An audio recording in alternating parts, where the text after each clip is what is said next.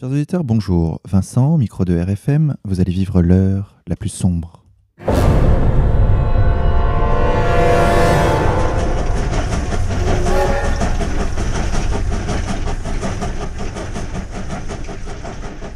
Chers auditeurs, pour cette 36e émission, nous avons le plaisir d'accueillir Jacob Cohen. Jacob, bonjour à vous. Bonjour. Merci d'avoir accepté notre invitation. Un plaisir.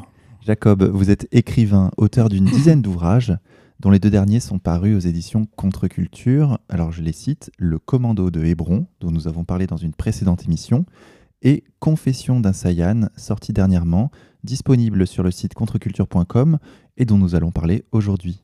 Mais avant cela, chers auditeurs, sachez que je suis accompagné, comme chaque semaine, de mon co-animateur Xavier, de la rédaction d'égalité et réconciliation. Xavier, bonjour à toi. Bonjour Vincent, bonjour Jacob, bonjour, à tous. Bonjour.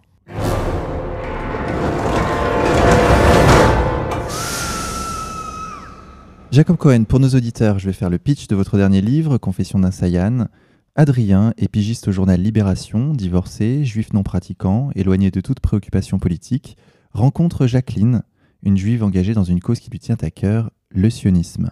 S'ensuit des scènes de sexe dont Jacob nous aurons à reparler et qui attachent progressivement Adrien à cette cause, le fait entrer dans les cercles sionistes et plus précisément le Bnebrit. Votre livre, c'est donc les confessions d'un jeune homme devenu Sayan, Jacob, est-ce que ces confessions sont en fait les vôtres? Euh, Pas du tout. Euh, d'abord, je.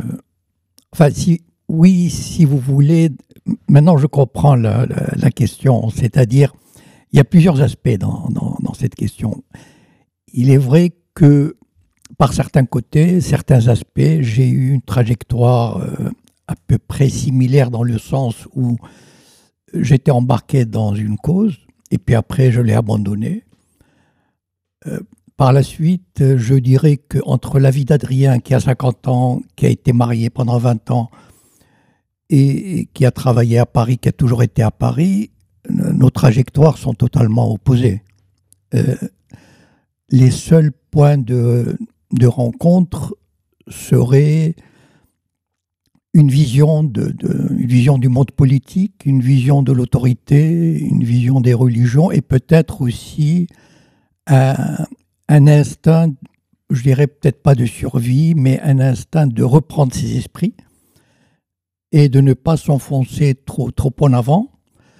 Et si vous pensez aux, scènes, euh, disons, chaudes ou érotiques, euh, là, je ne sais pas, c'est le fruit de mon imagination. Euh, c'est très difficile de demander à un romancier euh, pourquoi il crée tel personnage et qu'est-ce qu'il met dedans? Est-ce que ça fait partie aussi de sa vie? Parce qu'il y aurait, il y a un personnage qui lui ressemble à Adrien. Victor, et je pourrais presque dire, je me reconnais un petit peu autant chez Victor que chez Adrien.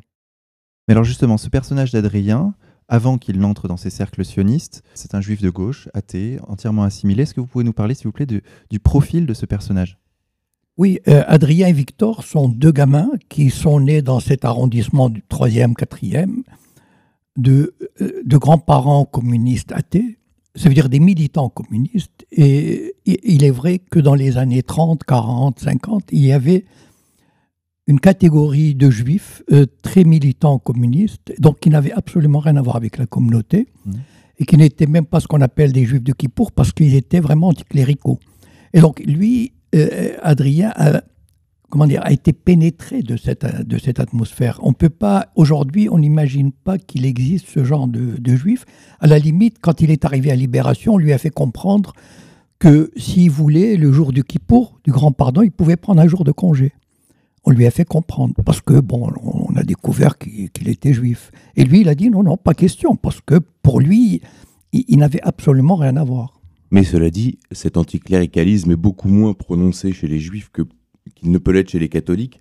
Comme le dit lui-même votre personnage, euh, je cite page 16, Grâce à mon milieu familial, nous étions laïcs et progressistes, avec même une pointe d'anticléricalisme. Je ne sais pas comment on dit s'agissant des rabbins. Donc c'est-à-dire que dans ces milieux-là, malgré un anticléricalisme, il n'y a pas de mot pour désigner cette chose-là. C'est qu'elle n'est pas si profonde que ça. Non, il, n'y a pas de mot, mais euh, disons, il, y a une espèce de, je dirais, dirais pas jusqu'à répulsion, Mais disons, il y a un moment donné aussi dans le livre, même un juif libéral, il dit quasiment c'est un oxymore. C'est-à-dire, en fait, c'est, ils, sont très loin de ces juifs euh, un peu comme la rue Copernic, ça veut dire un peu intégrés, etc. Et on n'imagine pas aujourd'hui ce, genre. Je pense que ce genre de juif a disparu aujourd'hui de, de, Paris et, de France parce que ils sont, ils sont éteints euh, ou alors ils sont totalement assimilés et donc totalement abandonné la, la, communauté ou alors ils sont revenus. Mais On appelait les Israélites français. Les Israélites, mais les Israélites, ça a plutôt tendance à signifier des bourgeois. Des bourgeois intégrés à la culture française, mais qui pouvaient, par exemple, pour moi, les Israélites seraient, seraient très bien la rue Copernic. Ça veut dire ce sont de, quand même qui restent attachés à la tradition. Alors que il y a certains juifs qui restent vraiment, qui sont venus quasiment avec les idées trotskistes, enfin vraiment de la, la, lutte des classes. Voilà. Et lui, il a, il, a, il a grandi dans cette atmosphère de lutte des classes. Et il évolue malgré tout dans un milieu ashkénaze il va. Non, euh, pas du tout. En fait, non, non. En fait, il s'est marié avec Christiane, qui est une catholique. Enfin, je veux dire, elle n'est pas religieuse, mais euh, ils, n'ont plus rien à voir avec la religion, et ça lui a jamais posé de problème. Et il n'a aucun contact avec la communauté. Il ne fait aucune fête. Ça veut dire même le jour de, de Kippour, quand on lui a dit tu peux prendre un, jour de congé, il a refusé parce que pour lui, il, il n'avait aucun lien en fait. Les seules, les seules allusions qui commençaient à poindre chez lui sont venus de Annette et, et d'Alexandra. Voilà. Quelques mois avant le, début du roman, à un moment donné, il commence à avoir des, des contacts presque enfin, légers euh, et avec, avec ces deux femmes, journalistes à Libération, et qui vont avoir une certaine importance. Et qui donc l'emmènent à cette conférence sur le nouvel antisémitisme oui, en au fait, cercle Bernard Lazare. Oui, en fait, Alexandra, à un moment donné, pour lui, c'est un peu le symbole d'une femme inaccessible. Bon, d'abord, elle, elle, travaille au dernier étage, elle est avec les boss.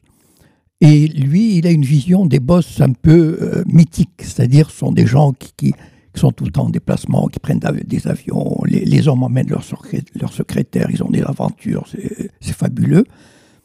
Et et Alexandra fait partie de ce monde-là.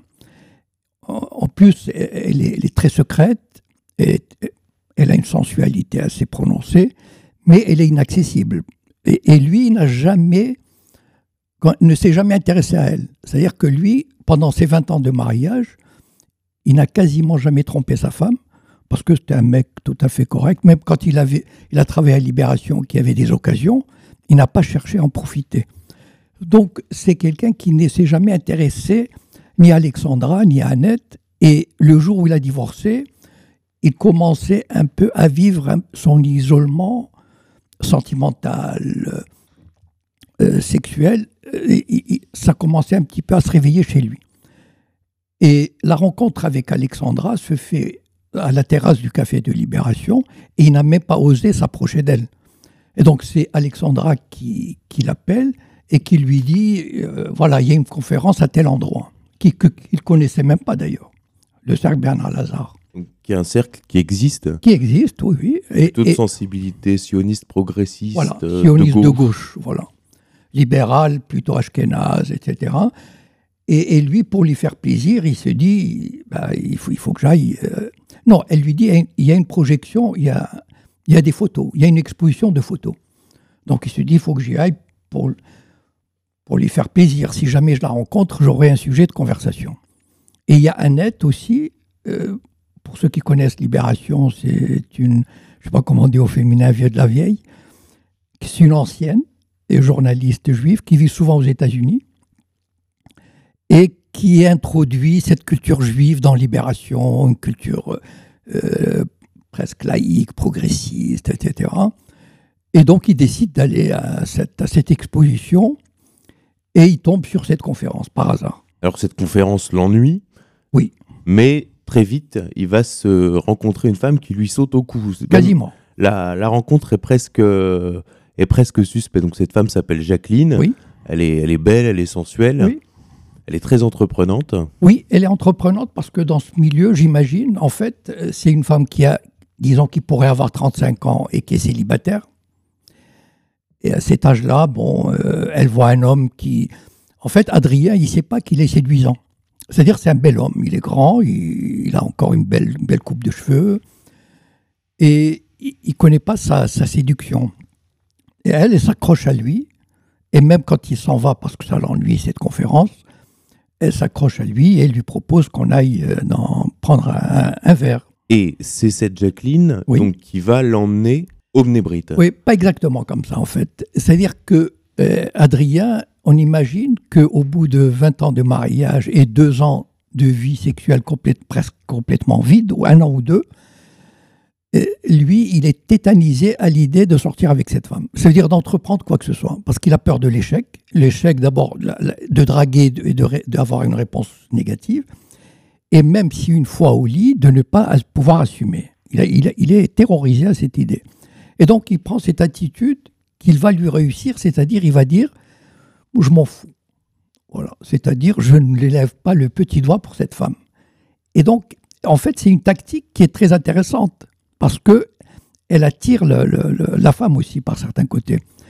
Et donc c'est la femme qui va faire tout le, travail. Elle l'emmène, elle l'emmène prendre un verre, il finit au lit, mais en fait, c'est pas ça qui va déterminer la chose. Euh, ce qui va déterminer la chose, c'est que lui, il se dit bon ben voilà une bonne chose de faite. Euh, euh, le lendemain, j'ai rendez-vous chez mon ami Victor et je vais rencontrer une beurette qui s'appelle Naïm. Enfin non, je vais aller voir mon ami Victor qui a une copine Aïcha et ils vont me présenter une beurette.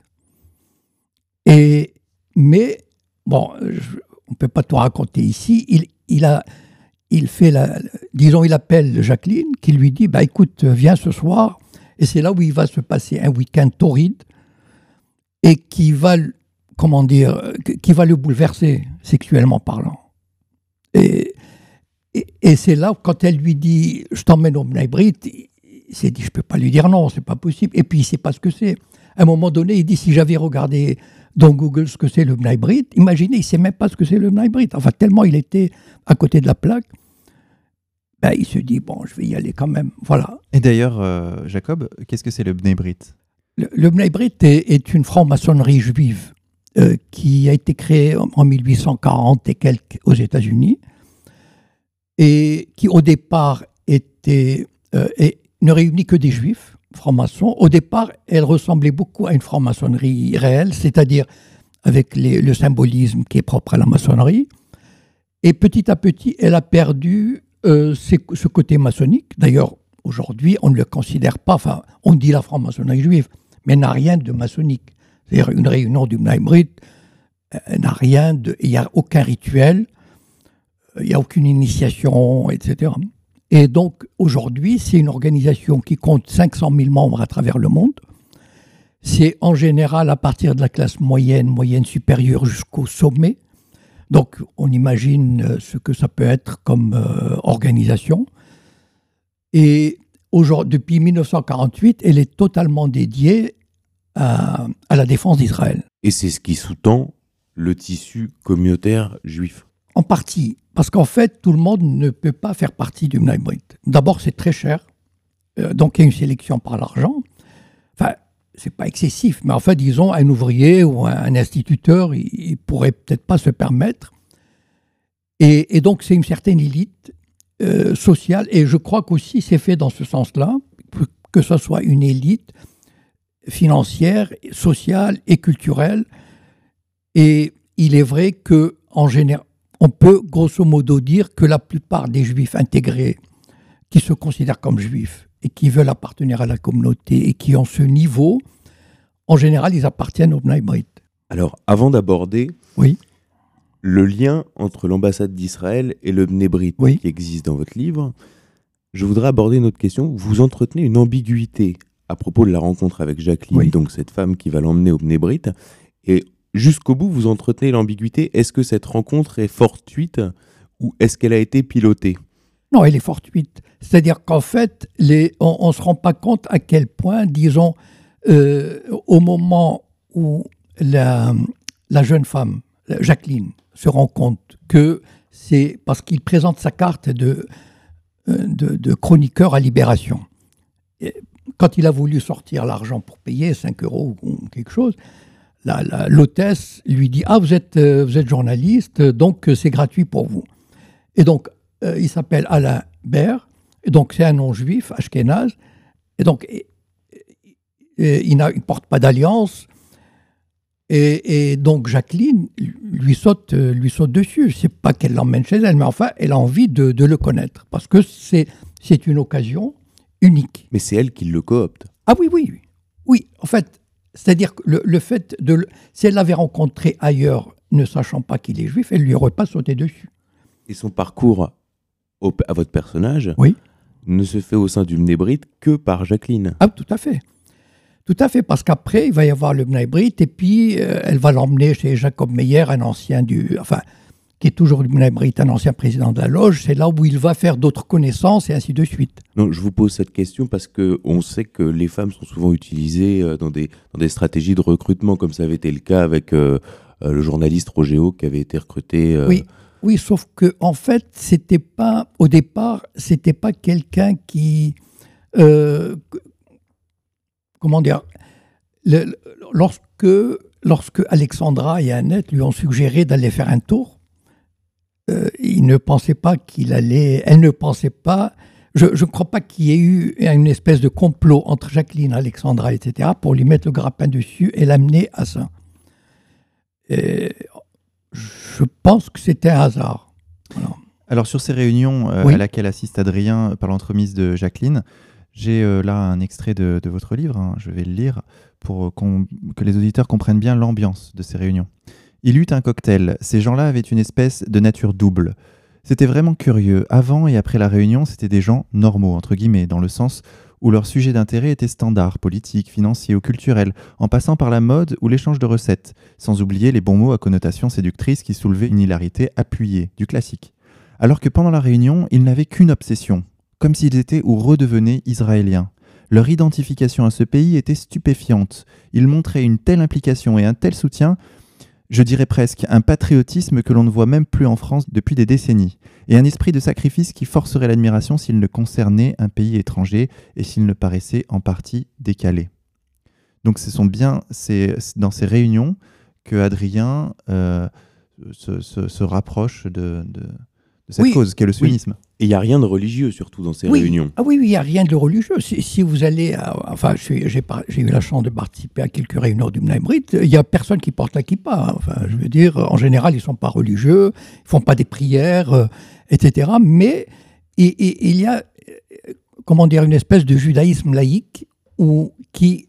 C'est cette identification à Israël qui est assez étonnante. En fait, ce sont des gens qui. Euh, euh, comment dire, ils, n'ont pas, ils, n'ont rien, enfin, ils sont très loin euh, du judaïsme et de ses règles et de ses lois, mais à partir du moment où ils parlent d'Israël, ils se transforment, ils se transforment en patriotes absolument euh, incroyables. Et lui, il découvre, il découvre ça qu'il n'avait jamais connu, parce que c'était quelqu'un qui n'avait jamais vibré de cette façon-là pour ce pays. D'ailleurs, il dit qu'il ne le connaît même pas. D'ailleurs, la loge s'appelle la hmm. loge Jabotinsky, donc euh, du nom du, du père fondateur du sionisme révisionniste. Voilà. Donc le sionisme le plus à droite quelque part. Et lui, qui est un homme de gauche, qui travaille à Libération, ça ne le choque pas outre mesure. Non, en fait, euh, c'est-à-dire. Il devient identitaire en quelque sorte. D'ailleurs, oui, mais, mais il le devient de façon presque innocente. Hmm. En fait, quand il lui dit, quand le président de la loge, il lui, il, se rend compte qu'il ne connaît pas Jabotinsky. Il lui dit, mais, mais vous savez, c'est un honneur extraordinaire de s'appeler Jabotinsky. Hmm. Lui, il dit, heureusement que j'ai rien dit, parce que je pensais que c'était un peintre obscur polonais. Hmm.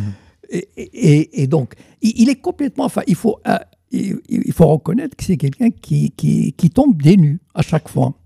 Et donc, il se dit, Jabotinsky, lui, lui, euh, ça ne lui dit rien. S'il avait connu tout ça, il, aurait pris ses distances, enfin, en tout cas, il aurait agi autrement ou différemment. Voilà. Alors, il y a cette scène également qui me semble être une scène euh, clé. Oui. C'est le moment où, euh, où Adrien va, va hum, devoir rédiger un article. Hum sur le boycott des produits israéliens Donc, est-ce que vous pouvez, s'il vous plaît, nous décrire cette scène, puisqu'elle fait la connexion euh, maintenant avec l'ambassade d'Israël, puisqu'il y a un personnage que vous introduisez? Oui, en fait, lui, il dit à un moment donné, et il dit euh, J'ai eu l'impression, enfin, on m'a donné une espèce de devoir à faire. Et c'est comme quand on rentre dans un gang, il faut commettre un délit pour être accepté. Mhm. Et donc, lui, il savait très bien que, en fait, ce qu'on lui demande, c'est euh, une espèce d'engagement, de montrer qu'il s'engage et qu'il donne, euh, euh, comment dire, son, son- qu'il adouble la, la- la position officielle sur Dieudonné. Son article sur Dieudonné n'apporte, enfin, pardon, parce qu'il va écrire aussi sur Dieudonné, euh, son article sur le boycott, il, il n'est- il n'est- n'est pas, il n'a pas une valeur extraordinaire en tant que tel sur- dans- au fond. Mais, disons, c'est une façon de le mettre, de, de, de l'en- de l'enferrer dans, dans l'engagement. Alors, Oui. pour préciser, il travaille aux pages culture donc euh, Oui. de Libération.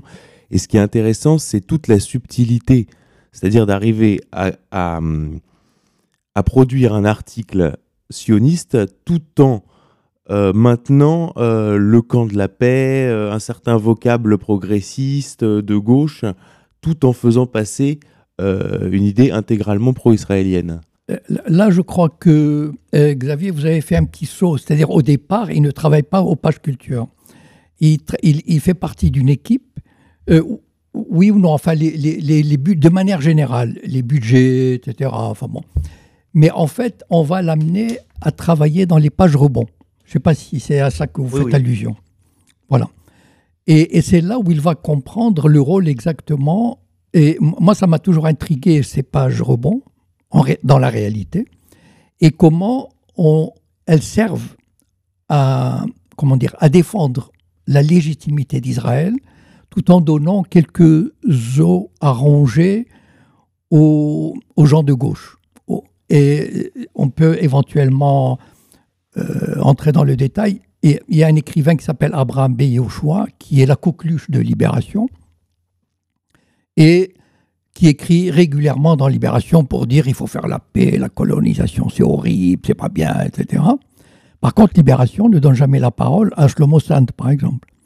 Donc, en fait, c'est il, il, il il comprend que ce type d'Abraham B. Yehoshua qu'il a rencontré à deux reprises, à Paris et à Bruxelles, c'est une vitrine pour montrer qu'il existe un Israël progressiste, humaniste, socialiste, et pour donner au lecteur à cette gauche qui risquerait de poser la question de la légitimité d'Israël finalement, et de se dire pourquoi cet État a été créé, enfin c'est- aberrant. Voilà ce que ça donne. Et donc en fait, le- ces pages rebonds, elles servent à, à donner, à construire une image euh, d'Israël qui peut être, même si elle a des, même s'il y a des déficiences en termes de colonisation, d'occupation, mais il y a quand même un camp qui peut, euh, comment dire, arranger les choses, voilà. Et pour donner cette espérance qui, en réalité, si on, si on veut voir les choses, elle, elle est Un enfumage. c'est un enfumage, voilà. Et, et d'ailleurs, en fait, et, et moi, ce qui ça m'a toujours intrigué, pour- pourquoi je pourquoi j'ai écrit sur Libération? Parce qu'en fait, je me suis, je me, à un moment donné, je me suis posé la question en quoi Libération est un organe qui défend Israël finalement? Voilà. Et le, point de départ, c'est ça. Après, c'est le travail du romancier d'inventer un personnage euh, de, le situer, etc. Mais au départ, c'est ça. C'est-à-dire, je, comme j'étais un grand lecteur de Libération, et je me disais finalement, en quoi, euh, euh, comment un journal qui appartenait à Rothschild et BHL, et après à Patrick Drahi, quelle est sa fonction réelle vis-à-vis d'Israël? Et vous remarquerez, si, si je peux juste euh, prendre une minute ou deux, vous remarquerez que Libération n'attaque jamais Israël sur des points fondamentaux. Exemple. Combien de lecteurs de Libération savent que le système éducatif en Israël est double? C'est-à-dire, il y a un système de la crèche au bac, il y a un système arabe et un système juif. Dans aucun pays au monde, un tel apartheid scolaire n'existe, sauf en Israël. Et le système éducatif juif reçoit trois, quatre fois plus de budget, etc. Bon. Deuxième chose, très peu de lecteurs de Libération savent, par exemple, qu'il y a euh, la, détention administrative. Libération peut faire trois ou quatre pages sur euh, les poussiéraillotes, mais il fera jamais trois ou quatre pages sur une femme, sur une, députée qui est détenue administrative, etc. Donc en fait, le travail de Libération, c'est d'occulter les, les, choses graves pour donner un os arrangé qui est l'occupation et dont les gens finissent par se dire oui, bon, ça va, ça suffit comme ça. C'est surtout une, double éthique puisque le journal propose pour les Français ce qu'ils refuseraient absolument pour les Israéliens. Oui, euh, en fait, c'est tout ce travail de, euh, soit de dissimulation, euh, soit d'arrangement avec la réalité, qui fait, qui est, mais dont les gens ne sont pas conscients en fait. C'est ça le, enfin, dont le lecteur moyen de Libération ne se rend pas compte.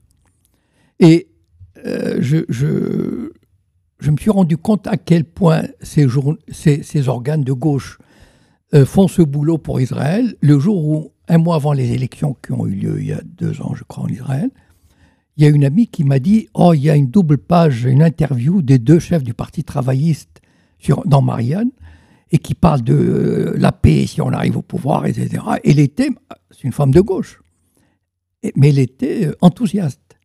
Et c'est là où je lui ai expliqué, mais justement, et, tout à coup, il a compris, enfin, et, elle a réalisé. C'est comme si la lumière s'est allumée dans son esprit. Jacob, parlons un peu de ce personnage qui est un personnage central dans votre livre, c'est euh, ce fameux Sulitzer, attaché culturel à l'ambassade d'Israël. Il est présent lors de la réunion où on demande à Adrien de rédiger un article euh, pour Libération sur le boycott israélien. Donc, c'est pour moi, hein, c'est comme ça que j'ai vu les, les, choses dans votre livre, c'est à ce moment précis, à cette réunion, que euh, Adrien devient un Sayan au sein de Libération. C'est-à-dire qu'il va défendre les intérêts d'Israël au sein de ce journal. Non, pas encore, parce qu'en fait, un Sayan, euh, euh, si, si, vous prenez tous les membres de la loge Jabotinsky, il n'y a que quatre Sayanim.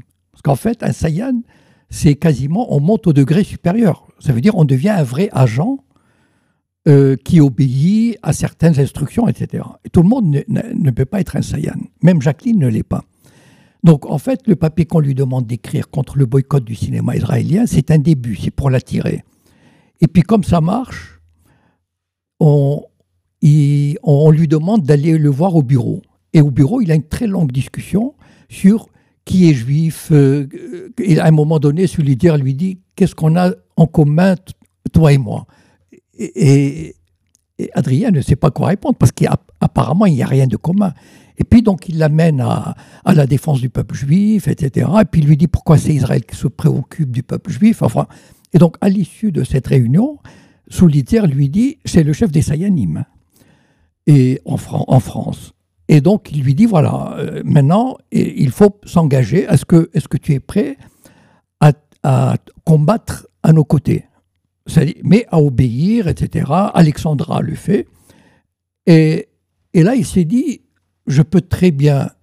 Il, a un cas de conscience, il, réalise que il peut très bien sortir et dire, bon ben salut, merci, euh, ça m'intéresse pas. Après tout, il est libre. Mais il voit tout à coup ce qu'il peut perdre. C'est-à-dire Jacqueline, le Blambrid, cette nouvelle vie, etc. Et puis il se dit, après tout, je peux toujours partir quand je veux. Alors il lui dit, d'accord. Et c'est là où il donne l'engagement euh, de devenir assaillant, c'est-à-dire de recevoir des instructions et d'obéir à ces instructions. On devient, on devient un agent. Et, en fait, les Sayanim sont une minorité parmi ces gens-là.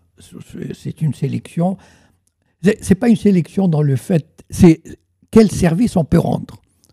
On se rend compte que Adrien peut rendre certains services et donc on l'intègre, on le recrute comme Sayan. Et en parallèle, l'ambassade euh, israélienne, donc le fameux Sulitzer, mhm. euh, sait que Libération va être pris ah euh, par un milliardaire israélien qui s'appelle Patrick et qu'on devine être Patrick Drahi. Et on voit très bien dans votre livre qu'en fait, il s'agit pour Sulitzer de voir si Adrien peut devenir un cadre du futur Libération. Peut-être pas encore un cadre comme Alexandra, mais disons quelqu'un qui peut remplir certaines fonctions. Parce qu'en fait, euh, on n'a pas besoin. De, euh, la fonction qu'on va lui donner, c'est-à-dire de s'occuper des pages rebonds, est très importante. Parce qu'elle est au cœur de, des pages qu'on ouvre au débat. Et donc c'est très important d'apprendre comment on répartit ces, pages, à qui on les accorde, etc. Et donc on va le former à ça. Après, peut-être, il aura une promotion. Euh, mais euh, d'ailleurs, à un moment donné, euh, Soulidière lui dit si je peux, je peux peut-être faire vous, vous, vous, faire promouvoir. Et là, il se dit il, se fiche de ma gueule parce que c'est il peut tout ce, ce, gars-là. Voilà, c'est un type impressionnant avec des costumes, qui fume le cigare, qui boit des whisky secs. C'est qui va vite. C'est une nouvelle. il va rencontrer un peu la, la, garde rapprochée de Patrick Drahi, entre parenthèses. Et donc, c'est une nouvelle génération qui va prendre le pouvoir, qui va prendre le pouvoir au sein de Libération, mais on peut imaginer au sein des autres médias. Et, lui, il, est, c'est un peu le petit qui arrive euh, de, devant ce monde extraordinaire, brillant, etc. Et, et, mais en même temps, il sait qu'il a un, comment dire, un bout de pied dehors quand même. Il ne se laisse pas il, garde quand même, je crois, enfin, euh, il garde une petite lucidité quelque part. Jacob, je vous cite. Oui. Parlons clair. Nous menons une bataille pour la survie. On n'y arrivera pas si on disperse nos énergies ou si on se tire dans les pattes. Imaginez le nombre d'institutions juives de par le monde. Il nous faut donc un centre de coordination et pour ce qui est de la France, ce centre se trouve ici, dans ce bureau, l'ambassade d'Israël. Voilà. À partir du moment où on accepte ces prémices, on se soumet à un minimum de discipline. Pour le bien de tous, Alexandra, par exemple, comme des centaines d'autres, l'a bien compris et n'y a rien trouvé à redire. C'est ainsi, euh, Jacob, que vous définissez le réseau juif en France. Voilà. C'est-à-dire que euh, le chef des Sayanim, il explique à euh, Adrien, qui, a des, hésitations, etc., il lui dit, voilà, on ne peut pas faire autrement. Voilà, c'est comme ça. Et à un moment donné, il lui dit, ça c'est le, refrain traditionnel et que les sionistes aiment, nous sommes en guerre. Voilà, c'est eux ou nous. Et donc Adrien, il est acculé parce que euh, comment dire, ce sont des choses auxquelles on ne peut répondre que par oui ou par non. Il n'y a pas oui, peut-être, etc. donc il lui met le marché en main, effectivement, oui. Et alors Jacob, tout ne va pas se passer comme prévu pour Adrien. Oui. Il va tomber sur un, sur un os, comme on dit. Oui. Qu'est-ce qui va se passer? Racontez-nous. Bah, en fait, tout allait très bien. C'est-à-dire, euh, il commençait même à se dire, euh, pourquoi pas, enfin, il commençait même à rêver d'Alexandra, sauf le jour où il l'a vu venir avec un playboy euh, avocat international en Porsche. Ils ont fait Paris, Paris-Bruxelles en Porsche, et là, il comprend que, que vraiment pour lui, c'était trop. Mais à part ça, ça, tout se passait pas mal. Mais il, il, va rencontrer euh, une, euh, il, ne rompt pas avec son ami Victor. C'est ça qui le sauve. C'est-à-dire que euh, Victor est son, c'est un ami d'enfance avec qui il a partagé énormément de choses. Et bien qu'ils soient vraiment différents, qu'ils aient des trajectoires différentes et opposées, il continue à le voir et Victor lui garde une sympathie particulière. Mais il n'ose pas lui dire, évidemment, enfin évidemment, qu'il appartient au Mnaimrit et qu'il est le Sayan, etc. Et donc, il va chez, chez lui, il va rencontrer cette, euh, une, beurette, euh, Naïma, et il va lui acheter un cadeau parce qu'on va l'envoyer en Israël pour 3-4 jours pour l'enfoncer encore, pour le rattacher encore davantage au système. Et, et puis, euh, il va rencontrer cette. Il a acheté un cadeau comme ça, spontanément, et il va le, le lui donner. Et à un moment donné, il y a quelque chose qui se passe en lui. Il se dit, euh, il, a, il a envie de, comment dire, de, de prendre la vie euh, d'une autre façon. C'est-à-dire, sa vie bascule à un moment donné. Il se laisse prendre par cette atmosphère de séduction, euh, de,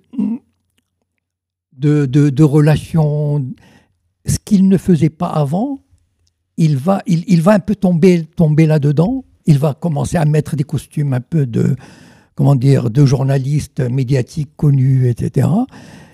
Et il, va, il va se dire, pourquoi pas Pourquoi ne pas jouer ce jeu-là Voilà. Mmh, devient entreprenant. Voilà. Et, en fait, lui, il, se rend compte qu'il le devient presque, enfin, je dirais presque malgré lui. C'est-à-dire, à un moment donné, il va se rendre compte que lui, qu'on mettait de côté au sein du journal, on lui, on lui parlait jamais des histoires de, de, de, de, cul, de relations avec les autres, etc. Il, va réintégrer euh, le, fait d'avoir une très belle relation avec Jacqueline, euh, va, va lui donner une espèce de séduction naturelle qui va jouer, c'est-à-dire dans ses... Le, il, va plaisanter, il va sourire, l'hôtesse de Libération va lui rendre son sourire, etc. Et donc, en fait, il y, a un phénomène qui se produit. À un moment donné, il dit, finalement, euh, euh, je vais utiliser son vocabulaire, il n'y a que les grands baiseurs qui réussissent dans la vie. C'est-à-dire, en fait, les, les, les boss sont toujours ceux qui ont eu une vie sexuelle débridée pas le petit, parce qu'en fait, à un moment donné, il va commencer presque à faire un, parallèle entre une vie sexuelle morne et classique, comme son mariage, et le fait qu'il n'ait jamais eu d'ambition. Et le fait de connaître une sexualité totalement débridée, extraordinaire, fabuleuse, ça, va le, ça lui donne euh, comment dire, une espèce de goût, euh, une autre ambition, une autre façon de voir le monde et une espèce de séduction presque naturelle vis-à-vis des autres. Les autres vont le regarder autrement. Et je pense peut-être, c'est euh, tout à l'heure, euh, euh, vous m'avez demandé si, si ma vision d'Adrien se rapprochait un peu d'une vision personnelle. Il est possible que, en tout cas en France, je ne parle pas des pays anglo-saxons, enfin encore que, en France, il est vrai que la séduction, en général, elle est liée au pouvoir. Et tous les hommes de pouvoir ont eu une séduction effrénée. C'est une façon pour eux d'assumer leur pouvoir. Et peut-être ça aussi, c'est une idée qui m'a guidé dans, en écrivant sur, sur Adrien, et c'est ça qui va, comment dire, le, le pousser, enfin le pousser, lui donner l'envie de draguer Zetnheim. Voilà. Il se dit pourquoi pas en fait il sort de sa réserve. Alors justement, moi, il y, a un aspect du, livre, euh, je ne vous le cache pas, hein, Jacob, qui m'a un peu, comment dirais-je, surpris, oui. peut-être un peu plus, et qui surprendra certainement nos lecteurs. Ce sont ces scènes de sexe que vous décrivez avec force et détail. Mhm. Euh, j'aurais presque envie de dire, pourquoi? Pourquoi les avoir écrites?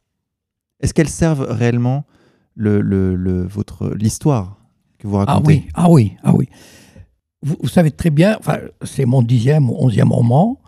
Euh, il y, a un seul roman où il y a des, où y a des scènes de sexe comme ça, c'est L'espionne et le journaliste, et ça, ça avait un sens. Je, crois que je, je, ne verse pas dans. Euh, comment dire Je ne cherche pas à attirer un public en lui offrant un bonus, comme dans les films français en général. Les films français ont toujours 10-15 minutes de bonus sexuel, voilà. Ce qui ne se fait pas dans les autres films. Par exemple, si vous prenez le cinéaste québécois Dolan, euh, j'ai vu un triangle amoureux de deux heures, on n'a même pas vu une scène. Euh, voilà. Alors que les Français, bon, il faut toujours qu'ils fassent des scènes, etc. Et, mais si j'ai fait ces scènes, c'est pour montrer, comment dire, ce que pour lui cela représentait. C'est par exemple une fellation, pour dire les choses comme, comme elles sont, c'était, c'était quasiment une révélation biblique. Je, dire, il en rêvait, il, en il fantasmait. Enfin, c'était pour lui, c'était quelque chose d'absolument enfin, inimaginable, inaccessible, etc., même inconcevable, et ça lui arrive. Et, mais ça, c'est important, c'est-à-dire qu'en fait, ça explique le fait qu'il est versé. C'est pas parce qu'il a couché avec Jacqueline que il va se dire bon voilà, euh, je t'accompagne, etc. Non, elle lui fait des choses. Il est complètement euh, happé par, euh, par, cette, par cette vision. Et ça lui donne, et comment dire, et cette nouvelle vie sexuelle, il lui en est absolument reconnaissant. Et cette nouvelle énergie, cette nouvelle vision, elle va le, elle va le transformer. Donc c'est c'est important, c'était important pour moi de, de, de, donner ces détails. C'est pas, c'est pas du tout pour faire, euh, voilà, pour, euh, pour donner un peu du, du piment à l'histoire. Et Jacob, il y a un personnage euh, que vous citez également mhm. dans votre livre, notamment dans les, dans les éditos que, que rédige le journal Libération, c'est Dieudonné. Dieudonné, c'est un point de focalisation pour la communauté juive, et vous le décrivez bien dans votre livre. Oui, tout à fait. C'est-à-dire, j'ai voulu prendre cet exemple euh, d'un personnage, comment euh, Libération participe au travail de démolition de Dieudonné et comment euh, Dieudonné est perçu au sein de la rédaction. C'est-à-dire, il n'y a que Jean-Claude, un copain un peu mystérieux de, de son bureau, qui pourrait penser différemment, mais il n'ose pas le dire. En fait, il y a une espèce de silence qui se fait quand il parle de Dieudonné. Mais quand, lui, il va jusqu'à aller voir le spectacle de Dieudonné. Euh, il se dit, après tout, pourquoi pas il rit, il rit, mais il n'ose pas. Enfin, après. Jean-Claude. Hein. Oui, non, euh, Adrien. Adrien, il va voir le spectacle de Dieudonné. À un moment donné, il, va, il va voir le spectacle, il se dit. Parce qu'en fait, c'est ça aussi, ça part, ah, ça part de, de, comment dire, de lucidité quelque part. À un moment donné, il, parle de sa part d'ombre. C'est très important, sa part d'ombre. Euh, parce qu'en fait, c'est ce qu'il est réellement et c'est ce qu'il découvre. En fait, il, chacun a sa part d'ombre.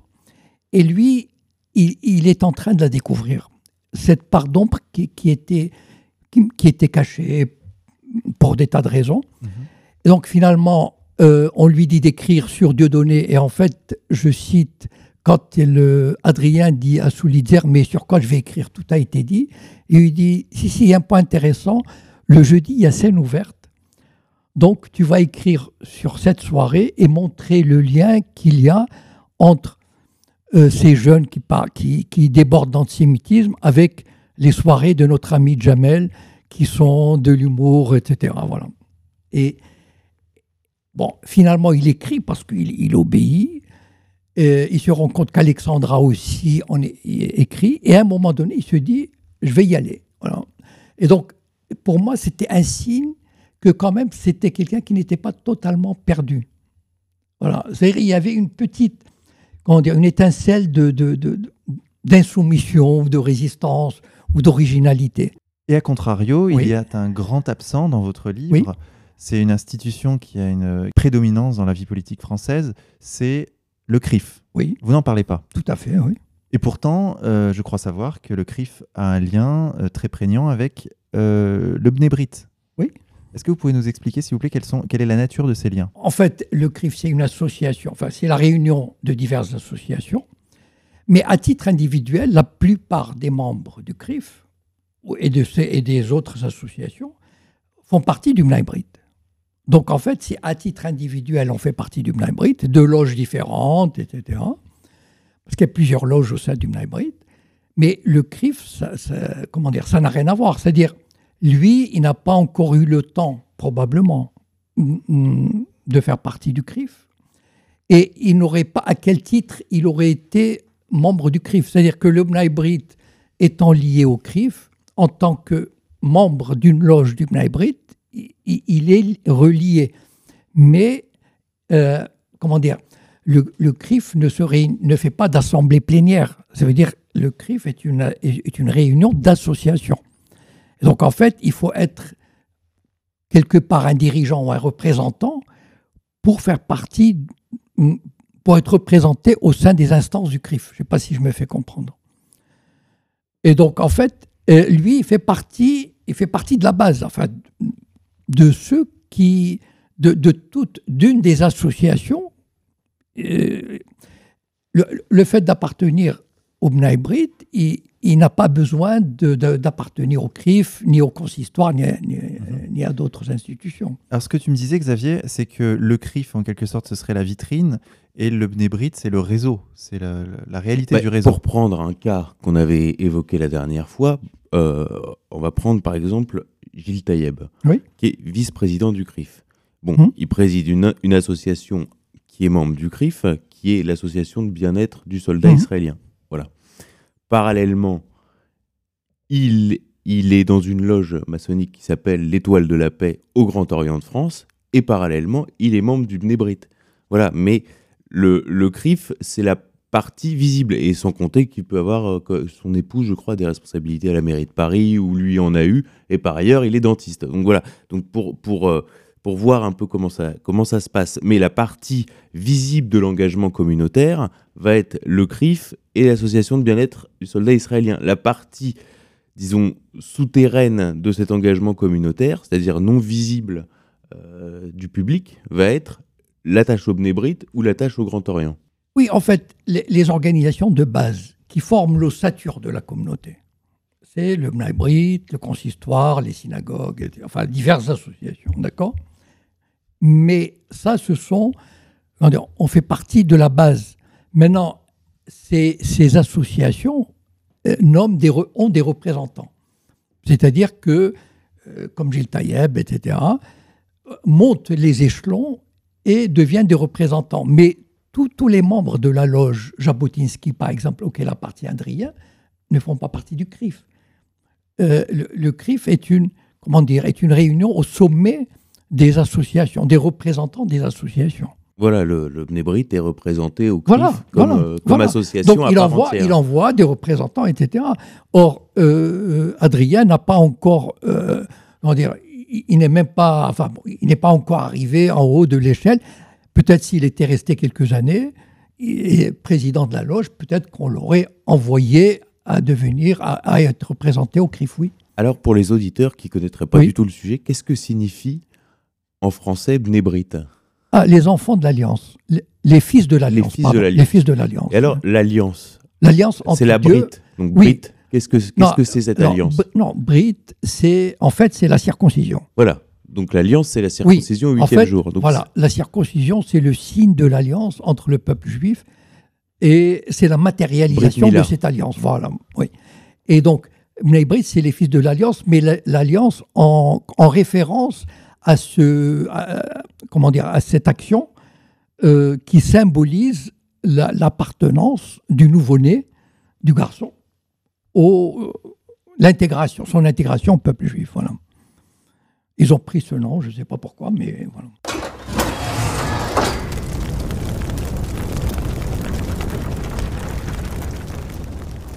Jacob, un aspect qu'on n'a pas encore abordé, votre, euh, votre roman est un roman à clé, c'est-à-dire que vraiment, pour ceux qui savent lire entre les lignes, qui, s'intéressent à ce qu'est le journalisme, l'actualité, euh, tous les personnages existent alors euh, vous donnez, vous, soit vous modifiez le nom, soit vous ne donnez pas le nom de famille.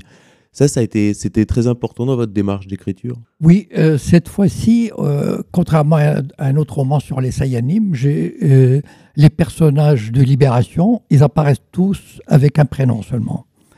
Et donc, ben, il faut être assez familier de, du journal pour découvrir. En fait, oui, et les, et les, histoires, enfin, comment dire, les, CV de ces personnages sont quasiment réels, enfin, sont quasiment véridiques.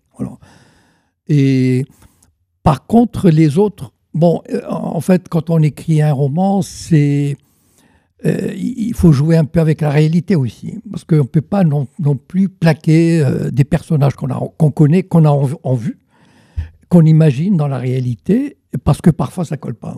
Donc il faut les arranger un peu. Et tous ces personnages qui sont de gauche, qui travaillent à Libération, qui sont malgré tout donc liés à cette, cette organisation euh, souterraine, ce qui est très intéressant dans votre livre, c'est qu'on voit à quel point cette organisation est rigide, intransigeante, intolérante, et que c'est la raison de son succès. Oui, euh, ils, sont, ils sont quand même assez nombreux et bien introduits, mais surtout, il y a cette unité. Ils ont vraiment un idéal commun, ensemble, ils travaillent tous, ils obéissent au même, au même chef. Et c'est ça qui fait leur succès. Je crois que c'est une leçon qu'ils peuvent nous donner. C'est une leçon qu'on peut prendre de là. C'est-à-dire que la réussite d'une entreprise dépend aussi de la foi et de l'organisation et de l'unité. C'est vrai que ce sont des gens qui, au-delà de toutes les différences, de toutes les sensibilités, finalement, ils se réunissent pour une chose avec une foi extraordinaire.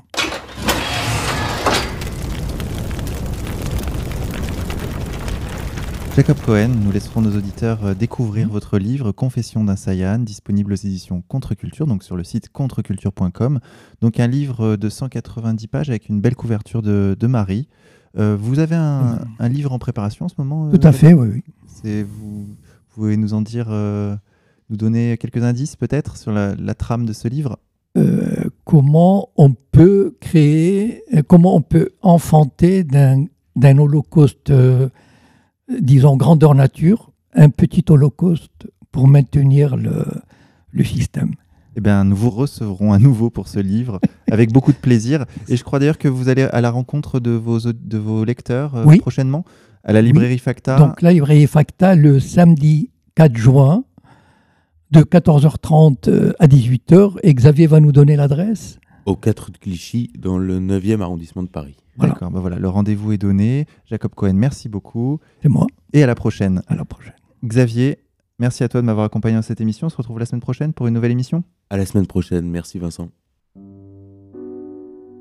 Chers auditeurs, nous allons conclure cette émission en musique sur les notes de Stéphane Blé. Son album Figure libre est disponible sur le site contreculture.com. Il joue pour nous aujourd'hui Gymnopédie numéro 1 d'Eric Satie. Bonne écoute à tous, à la semaine prochaine.